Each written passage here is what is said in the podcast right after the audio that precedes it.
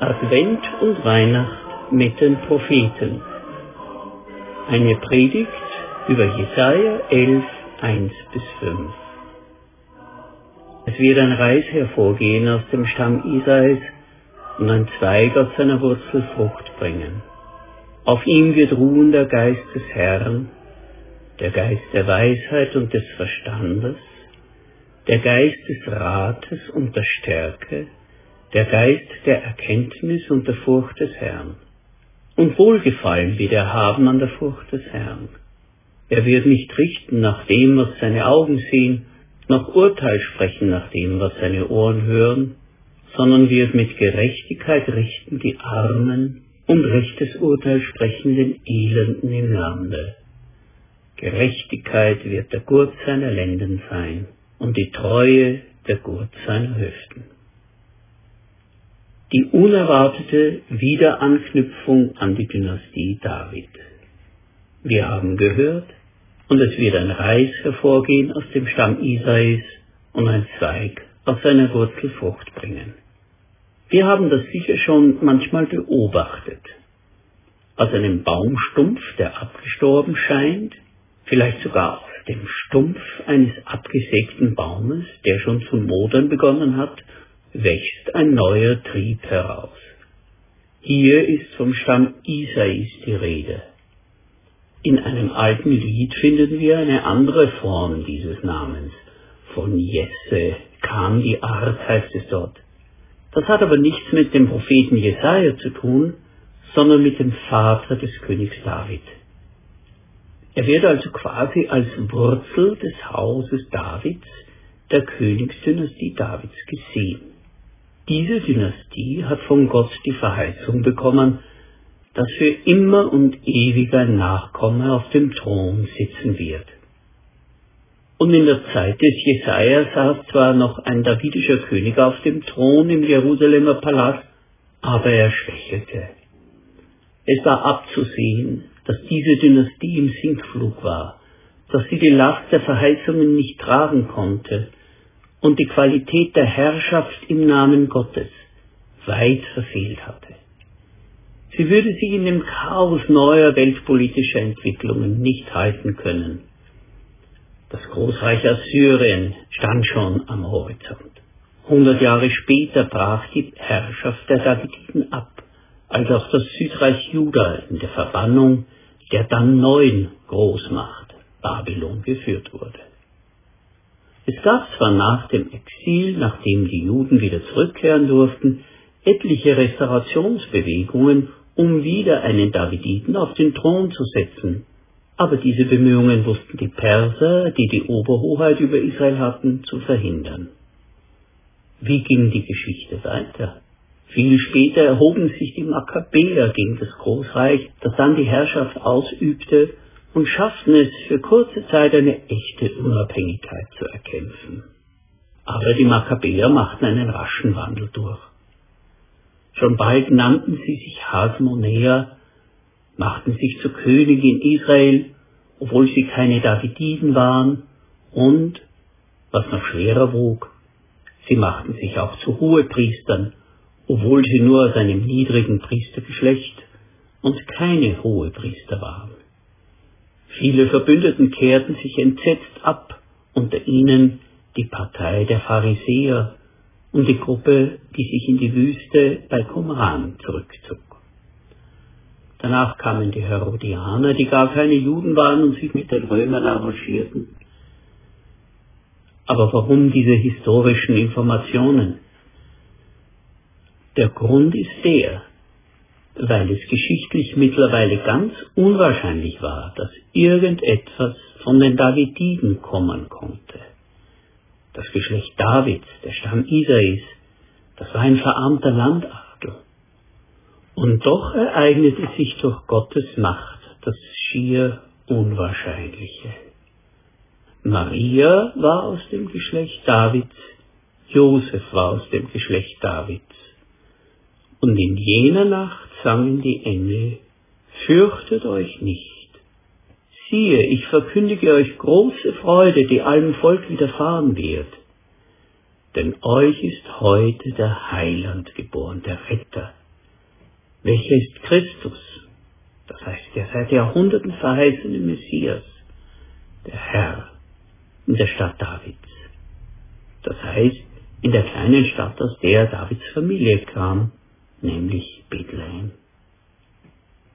In welchem Geist, in welcher Gesinnung und Kraft wird dieser Davidide, Jesus, sein Amt ausfüllen? Wie wird er an die Verheißung Gottes für David anschließen können? Hören wir dem Propheten zu. Auf ihm wird ruhen der Geist des Herrn, der Geist der Weisheit und des Verstandes, der Geist des Rates und der Stärke, der Geist der Erkenntnis und der Furcht des Herrn. Später hat man im Anschluss an diese Stelle vom siebenfachen Geist des Messias gesprochen. Erinnern wir uns daran, dass Jesus Christus in der Offenbarung des Johannes später als Herr der sieben Geister vorgestellt wird. Auch im Alten Testament wusste man, dass Gott seinen Geist auf Menschen legte für eine bestimmte Zeit und eine bestimmte Aufgabe. Hier aber wird sehr sorgfältig formuliert.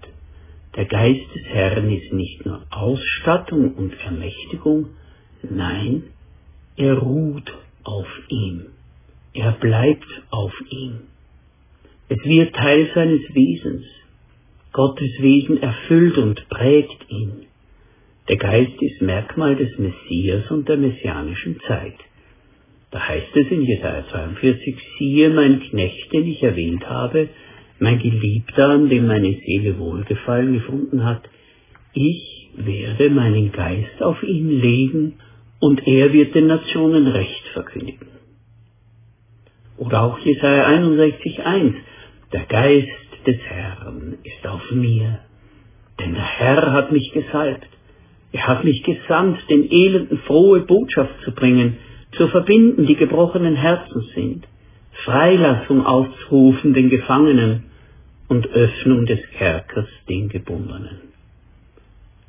Also um den Geist geht es, und der wird nun näher beschrieben. Der Geist der Weisheit. Weisheit bedeutet ein Wissen darum, was dem Leben wahrhaftig und nachhaltig dient. Darum bleibt Weisheit nicht im Kopf, sondern sie wird gleich in Lebenskunst umgesetzt. Die Frucht der Weisheit ist Gerechtigkeit, Shalom und Segen, heißt es im Jakobusbrief. Wer ist weise und klug unter euch, der zeige mit seinem guten Wandel seine Werke in Sanftmut und Weisheit. Die Weisheit aber von oben her ist zuerst lauter, dann friedfertig, gütig, lässt sich etwas sagen, ist reich an Barmherzigkeit und guten Früchten, unparteiisch, ohne Heuchelei. Der Geist des Verstandes. An einer Stelle heißt es, du sollst Gott lieben mit deinem Verstand. Für uns zeigt sich Verstand darin, dass jemand verständig ist. Der Gegenpol davon ist der Unverstand. Die Menschen zur Zeit des Jesaja haben von den Oberen viel Unverstand miterlebt und zu spüren gekriegt. Voreiligkeit, Übereifer, Unüberlegtheit, Gekränktheit, Stolz, Gier. Jesus ist anders. Auf ihm ruht der Geist Verstandes. Für uns lebt der Geist des Verstandes auch darin, dass jemand eben verständnisvoll ist. Und darin ist Jesus Christus unvergleichlich. Jesaja 42. Das geknickte Rohr wird er nicht zerbrechen und den glimmenden Docht wird er nicht auslöschen. In Treue trägt er das Recht hinaus der Geist des Rates. Wer gibt uns Rat, so dass wir am Ende nicht schlecht beraten und irregeleitet dastehen? Das Wort Rat oder Weisung hat in der Bibel einen hohen Rang. Das, was wir Gesetz nennen, heißt im Hebräischen Torah, Weisung, Anweisung zum Leben. In unserer heutigen Welt in der die gemeinsamen Werte verloren gehen und jeder für sich seinen Weg zum gelingenden Leben selbst suchen muss, werfen sich viele zu Ratgebern auf. Keine illustrierte, kein Lifestyle-Magazin, keine Teenie-Zeitschrift, in der nicht Hinz und Kunz Rat geben. Zum Teil hilfreich, zum Teil haarsträubend. An einer anderen Stelle bei Jesaja heißt der Messias Wunderrat. Er leitet uns so zum Leben an, dass Gottes Weisheit und Kraft erkennbar werden. Der Geist der Stärke. Von Jesus heißt es in Apostelgeschichte 10.38, Jesus von Nazareth, wie Gott ihn mit Heiligem Geist und Kraft gesalbt hat, der umherging und wohltat und alle heilte, die von dem Teufel überwältigt waren, denn Gott war mit ihm. Gelegentlich wird Jesus als säuselnder, bleicher, immer leidender und wehrloser Phantast dargestellt. Diese Darstellung trifft überhaupt nicht auf Jesus zu, wie ihn die Evangelien darstellen. Er war kraftvoll, mannhaft, ging keinem Streit aus dem Weg, wenn es um die Menschen ging, für die er eintrat. Er lachte und war bei vielen Festen. Seine religiösen Gegner nannten ihn einen Fresser und Weintrinker. So stand Jesus im Leben. Und trotzdem stimmt es, bei seinem ersten Kommen bedeckt Jesus seine Kraft, seine Herrschermacht mit Schwachheit. Es soll ein Raum der Langmut entstehen für uns, damit wir Raum haben zur Umkehr und zur Einsicht. Aber bei seinem zweiten Kommen wird auch die Kraft zutage treten. Jesus ist nicht ein Waisenknabe, dem man ein X für ein U vormachen kann und der immer nur sanft lächelnd Ja ist schon recht sagen wird. Nein, er ist der kommende Richter, dessen Blick und Wort durch Mark und Bein gehen werden. Weitere Aspekte des Geistes des Messias, der Geist der Erkenntnis des Herrn und der Furcht des Herrn. Die Erkenntnis und die Furcht des Herrn ist der Anfang der Weisheit. Jesus hat diese Eigenschaften in großer Freiheit, mit Freude und Kraft und dennoch in völliger Übereinstimmung mit Gott ausgelebt. Der siebenfache Geist des Messias, er ruht auf Jesus. Der Geist des Herrn, der Geist der Weisheit und des Verstandes, der Geist des Rates und der Stärke, der Geist der Erkenntnis und der Furcht des Herrn die ihm jetzt Zugang zu ihrem Innersten verschaffen, die erfahren seine Herrschaft schon heute, als weise, verständig und verständnisvoll, beratend und wegweisend, stärkend und schützend. Und sie bekommen Anteil an diesem selben Geist. Was sagt Jesaja von der Herrschaft des Messias?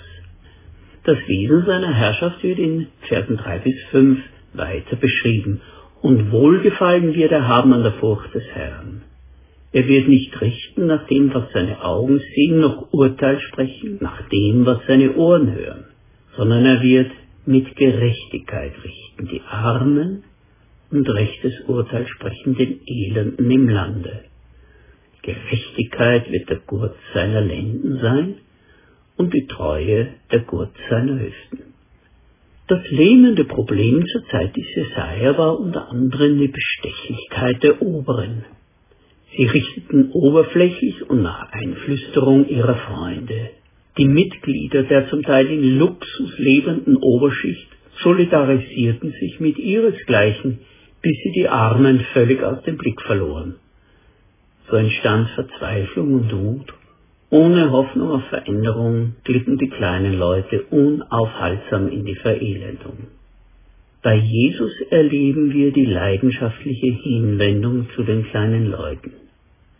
Er greift noch tiefer hinunter, als die armen und niedrigen Frommen es wollten. Er griff sogar in den Bodensatz der Sünder und Prostituierten. heilende Gerechtigkeit, Heilung gesellschaftlicher Wunden, Reinigung von Gottlosigkeit.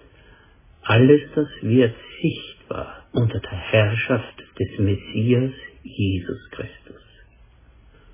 Noch leben wir in der Zeit der Langmut, in der die Macht des Messias unter der selbsterwählten Ohnmacht des Gekreuzigten verborgen ist. Die Zeit der Langmut ist Zeit zur Bekehrung. Gott will nicht den Tod des Gottlosen.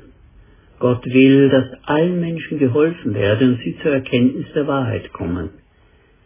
Die Zeit der Langmut ist aber auch, und das ist sehr belastend, die Zeit, in der auch das Böse ausreißt und bereit wird für das Gericht.